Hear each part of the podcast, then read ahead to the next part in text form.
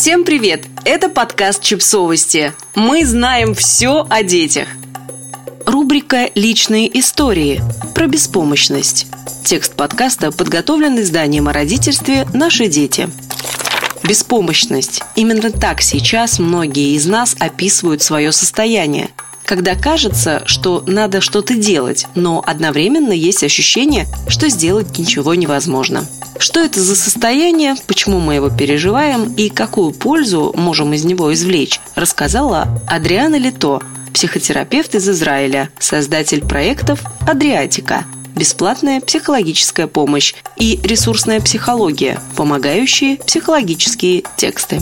Давайте еще раз отдельно поговорим про беспомощность. Многим людям она не нравится. Психологи часто пишут о выученной беспомощности, как о чем-то, что нужно преодолевать. Современные исследования, правда, больше говорят о том, что это помощность выученная. Если человека научили что-то делать, то даже тяжелые ситуации эти навыки не отменяют.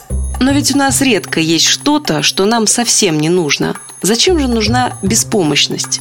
Искать ресурсы – если вы чувствуете беспомощность, значит ваших ресурсов недостаточно, и нужно понять, что еще можно использовать. Адаптироваться к изменениям. Люди часто сопротивляются новому, и это нормально, особенно если оно плохое.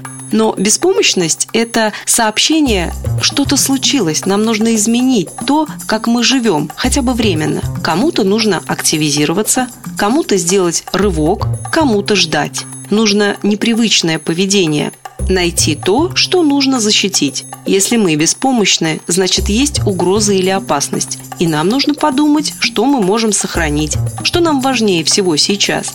Например, здоровье, подвижность, отношения с детьми и так далее. Перепроверять мышление. Беспомощность может быть как реальной оценкой происходящего. «я ничего не могу сделать, значит, пока ничего не надо делать», так и депрессивным искажением мышления. «все бесполезно, все плохо, мне нужно умереть». И очень важно проверять, действительно ли все плохо. И навсегда, или все же это мне плохо из-за временных обстоятельств, или я все же могу что-то сделать. Собирать активы. Наша память подвижна – меняется и подсовывает разные картинки в зависимости от нашего состояния. В беспомощности они чаще мрачные. А нужно искать не только их, но и вспоминать, что вы умели, что у вас хорошо получалось, с кем вы были знакомы. Это похоже на поиск ресурсов, только больше в прошлом. Вспоминать ситуации успеха может быть очень полезно, даже если это были не самые большие вещи. А самое главное – помнить, что беспомощность не бывает навсегда. Рано или поздно все изменится. Подписывайтесь на подкаст, ставьте лайки и оставляйте комментарии.